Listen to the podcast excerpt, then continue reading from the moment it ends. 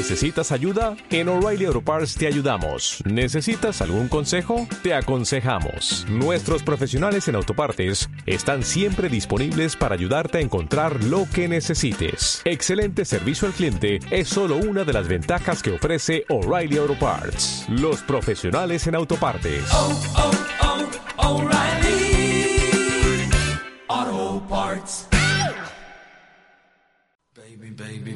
Baby.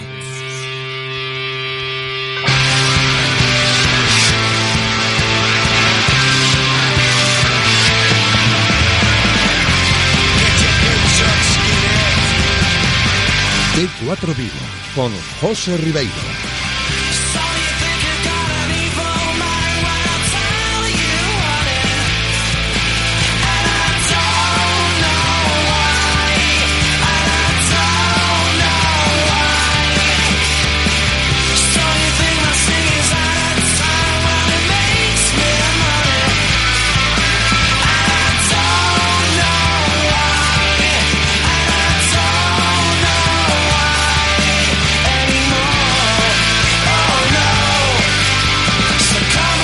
Saludos, ¿qué tal? Muy buenas tardes, bienvenidos a este espacio de T4 Vigo. Hasta las 8 en punto de la tarde que vamos a estar en directo, media horita de programación local para repasar la actualidad del Real Cruz Celta en el día de hoy, en este martes 28 de enero, marcado en clave primer equipo por el gesto de paz, de cordialidad entre Óscar García Junyent y Pione Sisto. Esta mañana, así os lo contamos en el entrenamiento, pues eh, tuvo lugar esa imagen en la cual pues Pione Sisto y Óscar García charlaban amigablemente, coloquialmente, palmaditas del técnico en la espalda de Pione y zanjado casi casi podemos decir después de ver esto en el día de hoy el tema que generó bastante ruido tras el partido del pasado domingo contra el Eibar. Ese cambio, ese enfado de Pione, esa bronca, esa reprimenda, esas represalias de Óscar García hacia el futbolista danés por el comportamiento del propio Pione, pero tal y como os eh, contamos en el día de hoy, como se ha podido vivir en el entrenamiento del Real Cruz Celta esta mañana, paz firmada entre Pione Sisto y Óscar García Junyent. Sin duda será bueno esto porque le quitará hierro al asunto, evidentemente, y no tenemos que olvidarnos que Pione era un jugador recuperado para la causa y que fue el propio Óscar el que lo había conseguido. Sin duda tendrá que seguir aportando Pione Sisto con buen comportamiento, eso sí, a lo largo de lo que resta de temporada. Más temas que marcan el día de hoy en Casa Celta. Hablando de comportamiento, en este caso, el nombre de Pape Cheik, que sigue en boca de muchos, hablando del Real Cruz Celta, por ese problema interno que tiene en el vestuario. Por eso ya el Real Cruz Celta, tal y como os hemos contado desde esta sintonía, trata imperiosamente de buscarle una salida a Pape Cheik antes de que se cierre el mercado invernal. Se han interesado por el futbolista canterano de origen senegalés del Real Cruz Celta, equipos de la segunda división inglesa, también de la liga francesa, así que todo apunta a que Pape, después de lo que, es, lo que ha sucedido con él este pasado fin de semana, no ha gustado en el vestuario, no ha gustado en el club, el técnico ha dicho que es un problema interno y que por eso lo ha apartado el pasado domingo del equipo, pues eh, tendrá que salir o debería salir, mejor dicho, Pape Cheik en este mercado invernal. Pendientes vamos a estar de lo que pase con Pape, también es noticia la paralización en este momento, en este instante, en estos compases de semana de la operación salida, si hablamos del Toro Fernández, la semana pasada ya sabéis que se especuló mucho en base a las palabras del agente del delantero uruguayo con la salida de Gabriel Fernández del Real Club Celta en busca de más minutos en el fútbol sudamericano, en concreto en Brasil, y todo hace indicar que después de las últimas intervenciones en el terreno de juego del Toro, el otro día en Copa del Rey cuando cayó el Celta y también los minutos que disputó el Toro en Liga ante Leibar el domingo, pues eh, han propiciado que el futbolista y su entorno se lo piensen un poquito más y a día de hoy se enfrían esas operaciones para encontrarle la salida al toro. También algo espeso está el club en materia de llegadas, hay que decirlo así. Hemos hablado de muchos nombres en las últimas horas, sin ir más lejos. Hoy sonaba con fuerza lo de Santos Borré, hoy sonaba con fuerza también lo de Johnny Rodríguez y todavía a esta hora de la tarde nada se puede concretar, se coge todo con pinzas a la espera de que el Celta pueda concretar alguna incorporación más en lo que queda del mercado invernal. Se termina el mercado de invierno, este periodo de fichajes, os lo recuerdo, este viernes por la noche, a las 12 de la noche, cuando ya comience el sábado, pues se acabará este periodo invernal de traspasos que de momento para el Real Cruz Celta se ha saldado con las salidas, ya lo sabéis, de Bobby, de Lobotka, de más futbolistas importantes en este caso para los equipos en los que han recalado, caso David Costas no aquí, pero sí que va a tener protagonismo en Almería y las llegadas evidentemente de Philip Bradarich y Jason Murillo. También hay que destacar hoy en clave Real Club Celta, ya pensando en el filial, otra de las noticias del día, de este martes 28 de enero, como lo es la llegada de un nuevo entrenador. Os lo hemos contado ya este mediodía desde la sintonía de Radio Marca Vigo, ya es oficial, lo ha hecho oficial el Celta esta tarde. Onésimo Sánchez será el nuevo entrenador del Celta B. A ver si es capaz Onésimo de levantar eh, a un equipo caído ahora mismo a puestos de descenso, hundido en la tabla en ese grupo 1 de la segunda B. Y también la imagen del día la hemos encontrado ahí, en el primer entrenamiento de Onésimo dirigiendo al Celta B hoy, al mismo tiempo que los hermanos Montes pues aprovecharon eh, para despedirse de la plantilla. También estuvieron en ese entrenamiento eh, tanto Jacobo como Marcos Montes para despedirse de los futbolistas del filial. Un filial que se está moviendo bastante también a la hora de eh, fichar jugadores. Lo iremos tanteando de la mano de nuestros compañeros de cantera celeste los lunes aquí, siempre lo hacemos con ellos, pero hoy es noticia, como digo, la llegada de Onésimo Sánchez, entrenador del Celta B, nuevo técnico que tiene el filial del Real Club Celta. Así están las cosas en la parroquia celtista, golpe de martes, habrá que seguir pendientes de todo a lo largo de la semana y vamos a darle un poco de vidilla a toda esta información con tintes de análisis, con tintes de opinión en boca de nuestros compañeros taxistas de la Cooperativa Central Radio Taxi que van a estar enseguida con nosotros, tanto Quique Losada como Gonzalo Alonso. Después de escuchar unos consejos publicitarios, ya estamos con ellos. Radio Marca, el deporte que se vive. Radio Marca. ¿Qué ocurre cuando sabes de coches? Que todo el mundo te pregunta. ¿Qué taller de confianza recomiendo? ¿Cuál es el mejor sitio para comprar un seminuevo? ¿Dónde hay más ofertas en repuestos y revisiones? La respuesta es fácil. Rodosa. Los centros Renault Dacia de Vigo, Nigrán, Cangas y ahora también en Ponteareas. Confía en su profesionalidad, incluso si tu coche no es un Renault. Rodosa.com. Ven a celebrar o San Blas a Benbrive. Apertura dos furanchos todos los días. Nunca esquecerás o San Blas en Benbrive e repetirás. Cantando, bailando, bebendo, enchendo de festa todos los rincones. Pandereteiras, gaiteiros e grupos musicais animarán estos días de festa. San Blas en Benbrive, ata o 3 de febreiro. Esperámoste. Ya está aquí.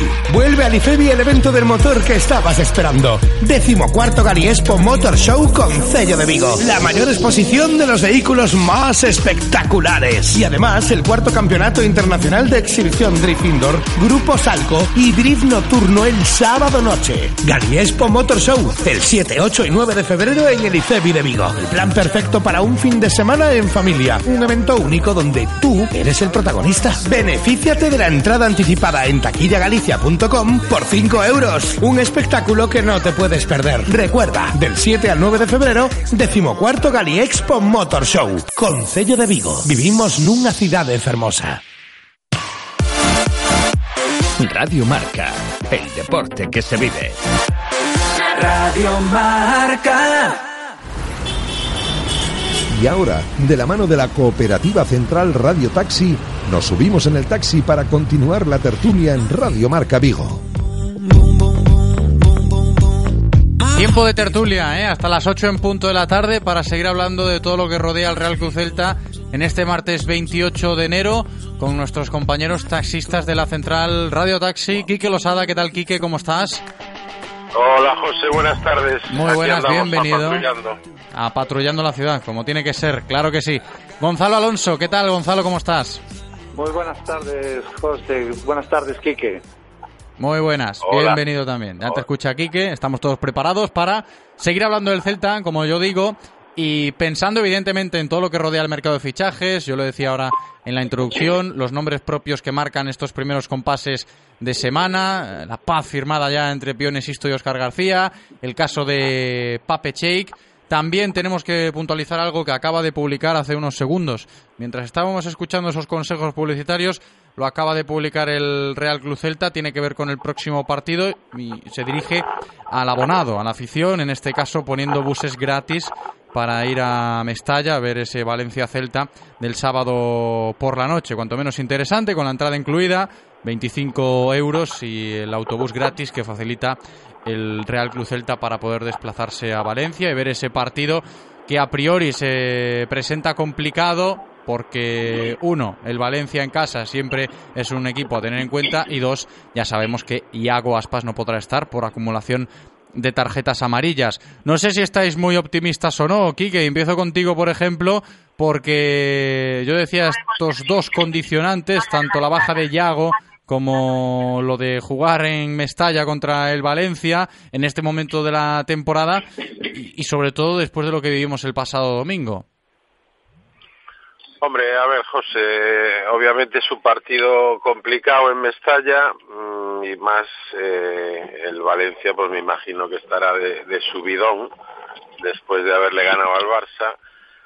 Pero bueno, a mí particularmente el Celta el otro día me gustó. Eh, tuvo la mala suerte de no tal, de no, de no, de que no nos entran cuando está la cosa que no quiere, pues no entra. Pero particularmente me, me, me, gustó el equipo en general. Eh, con lo cual, pues bueno, a ver, no es que sea muy optimista por el tema de, de Yago, sobre todo, pues porque oye, se va a notar la falta arriba pero pero bueno el Valencia también me parece un equipo un poco un poco inestable este año. O sea igual te hace un partidazo como hizo el otro día como después pierde 3-0 como perdió hace dos semanas eh, con quién fue con el Leganés creo con el no con un partido No lo recuerdo ahora, pero sí que sí que la pues irregularidad del eso, Valencia a que no lo veo muy regular Sí, al, sí, al sí. Valencia o sea que se puede a lo mejor rascar rascar algo eso esperemos. Sí, que es lo que espera todo el mundo, ¿no? Sobre todo si piensas en lo futbolístico, dices,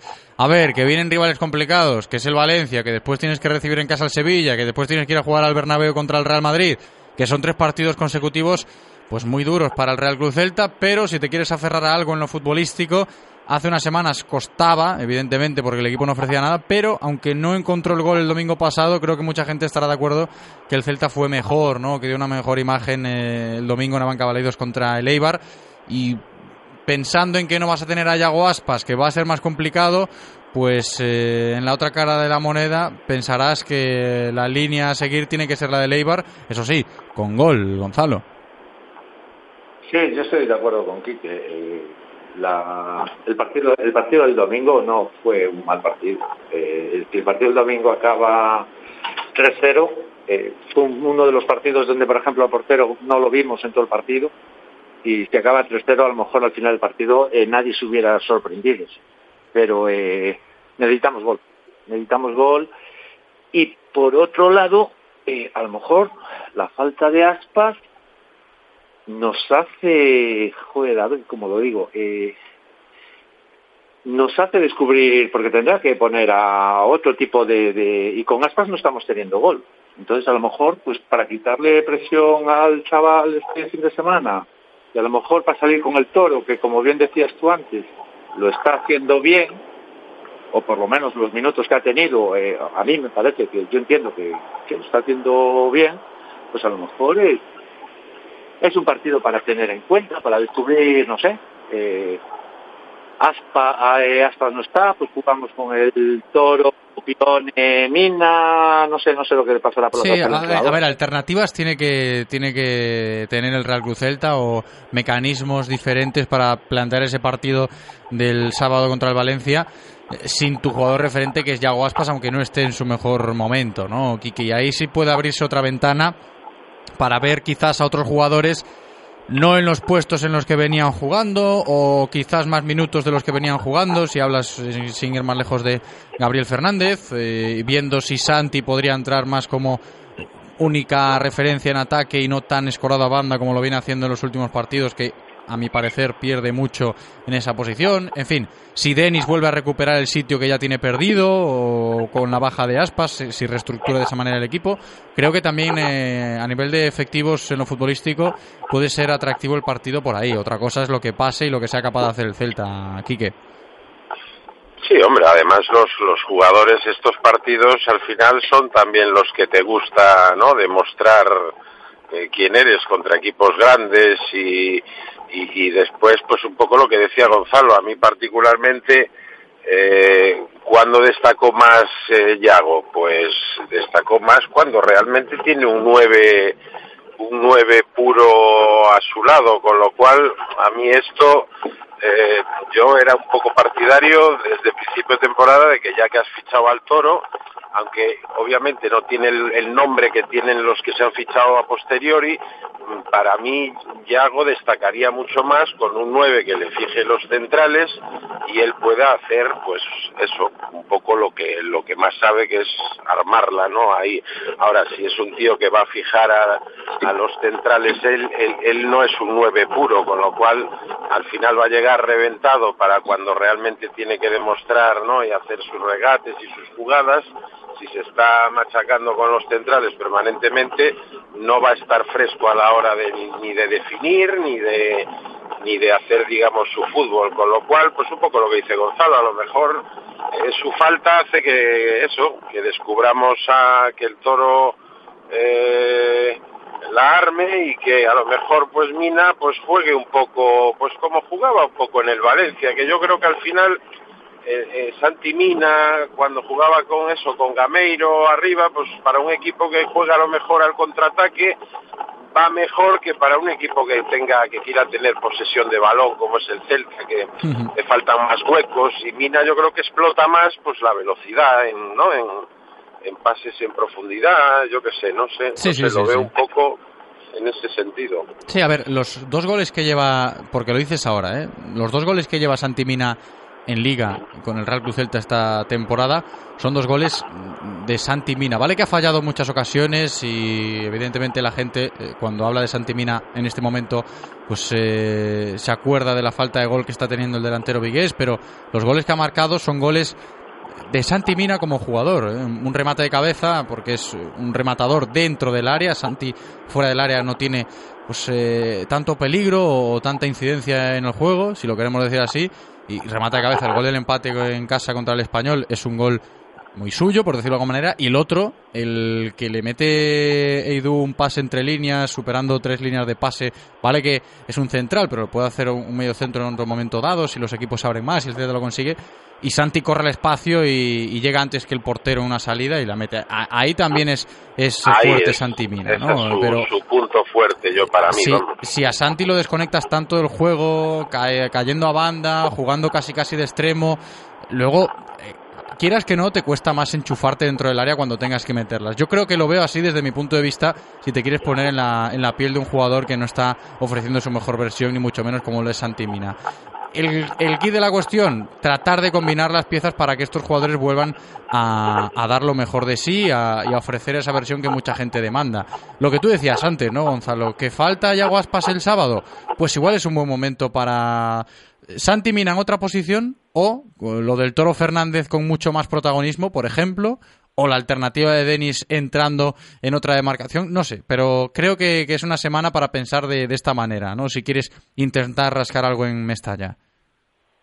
Sí, a ver, eh, eh, lo que yo digo, al mismo tiempo, todos nos damos cuenta de que es un poco sacrilegio pensar que con aspas, sin aspas vamos a, estar mejor, ¿eh? O sea, todos, eh, además de celtistas, todos somos muy, muy aspistas. Entonces, eh, pero ya te digo, eh, yo lo pensaba el otro día y dije yo, pues eh, yo lo miro un poco por, posiblemente porque por tener galones dentro del equipo, porque siente el club, porque siente el equipo, a lo mejor me da la sensación de que también no desquiciado, pero sí que sí que le está pudiendo la presión como nos como nos podría a cualquiera de nosotros, ¿eh? a cualquiera en esa situación ver que no te salen las cosas, Denis le pasa lo mismo, yo pienso que, que todos están en una fase que dicen, "Fu, hacemos de todo y, y es que no no ni siquiera bajo palo somos capaces de meterla.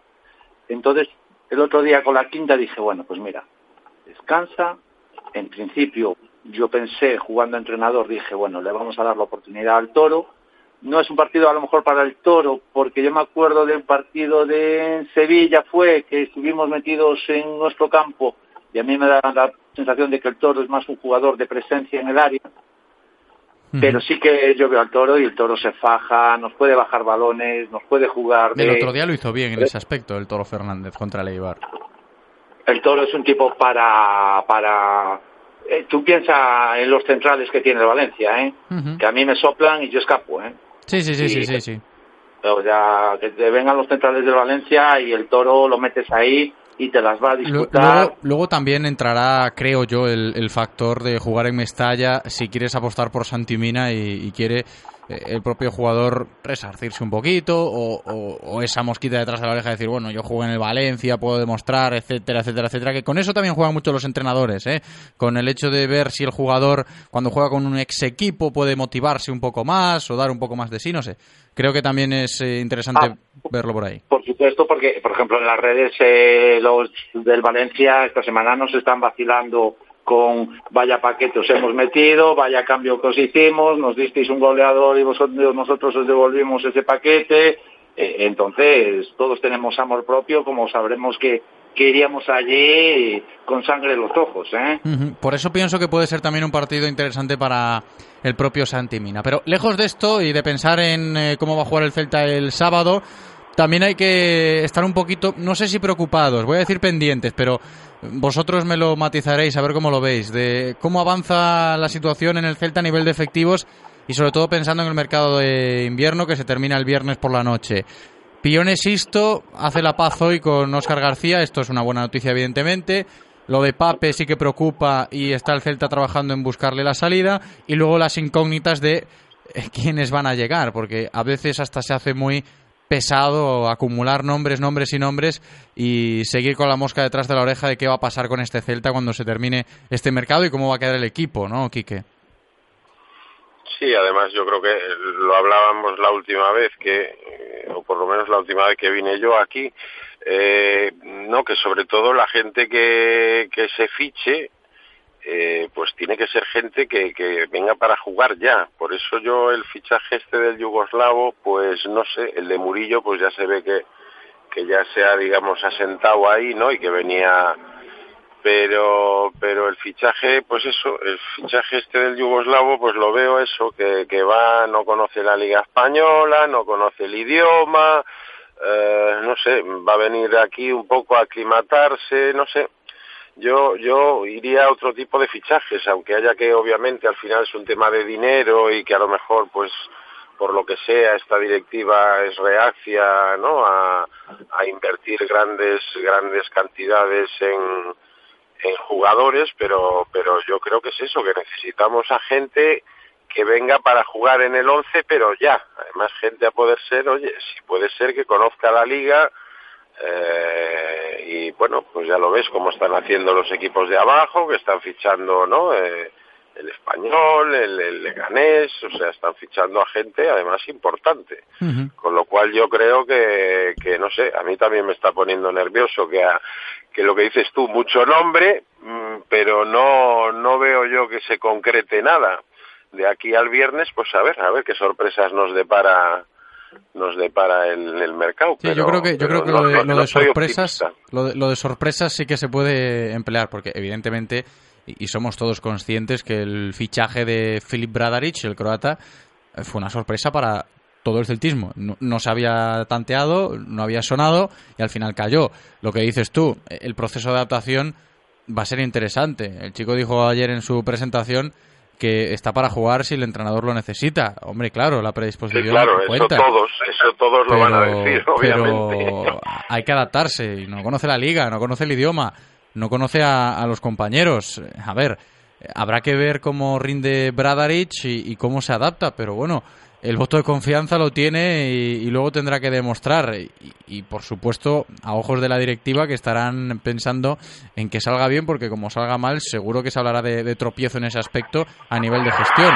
Y luego de los que quedan, ¿no? Tanta demanda, tanto entrenador pidiendo dos refuerzos y al final pasan las horas y tic-tac, tic-tac, ¿no, Gonzalo?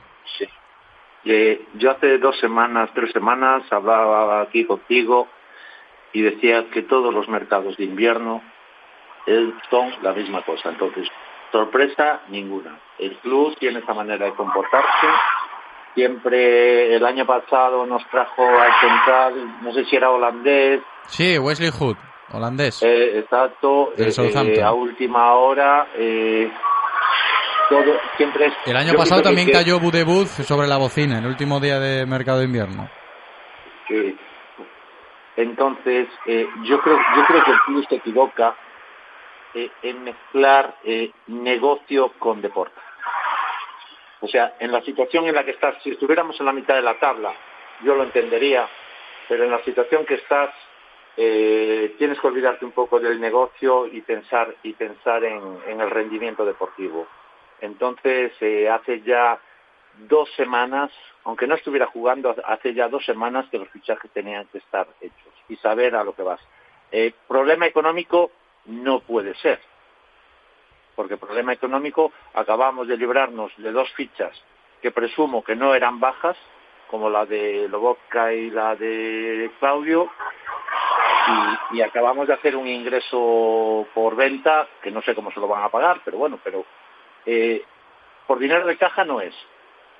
Entonces yo no lo entiendo, no lo entiendo que faltando tres días, sabiendo que después te llega alguien, tiene lo que acaba de decir Quique, hay que aclimatarse, hay que entrar en el grupo, hay necesitamos resultados y necesitamos rendimiento para ayer. Y entonces yo yo no entiendo el funcionamiento de la directiva. No lo entendí el año pasado y, y no lo entiendo este año. Tres días, tres días nos faltan. Eh, eh, lees la, lees la, la prensa y nos estamos volviendo locos. O sea, eh, alguien hablaba ayer de un delantero de River Plate. Sí, cuando suena Santos Borré, que bueno, propiedad un poquito del Atlético de Madrid también, desde Argentina ya lo descartan, es que al final son todo puntadas sin hilo, ¿no? La información, claro que se tantea y claro que llega y, y se aborda, pero puntadas sin hilo por parte del Real Cruz Celta en ese aspecto, claro. Johnny, que yo no sé lo que hay de realidad o no hay de realidad. Johnny, eh, me parece que, una, emisora gallega daba Johnny como posible.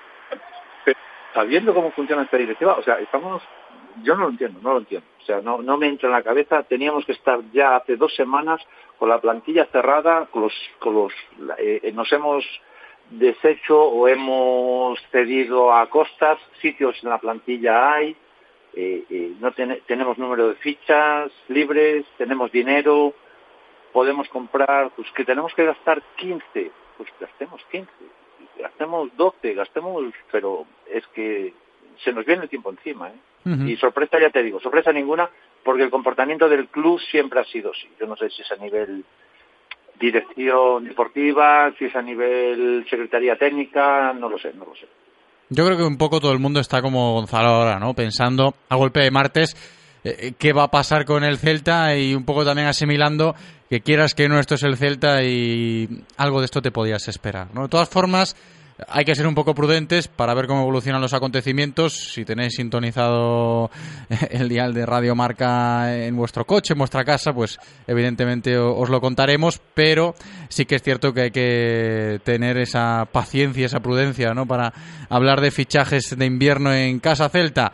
Lo que tenga que venir vendrá y si no viene nada, que ojo puede ser que tampoco venga nada, pues eh, habrá que afrontarlo de esta manera porque lo importante es lo del sábado en Mestalla contra el Valencia. Tiempo tendremos para seguir hablando de todo esto a lo largo de la semana. Lo hemos hecho esta tarde con nuestros compañeros taxistas de la Cooperativa Central Radio Taxi. Quique Losada, muchas gracias Quique. Gracias a ti, José, un saludo. Un abrazo grande y Gonzalo Alonso, muchas gracias Gonzalo. Venga, un abrazo, siempre es un placer. Abrazo, hasta la próxima.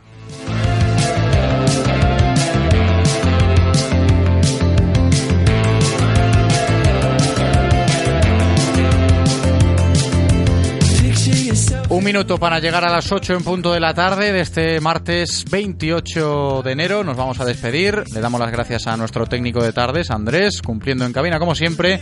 Gracias también a todos vosotros por estar al otro lado escuchándonos. Yo me despido. Hasta mañana. Chao.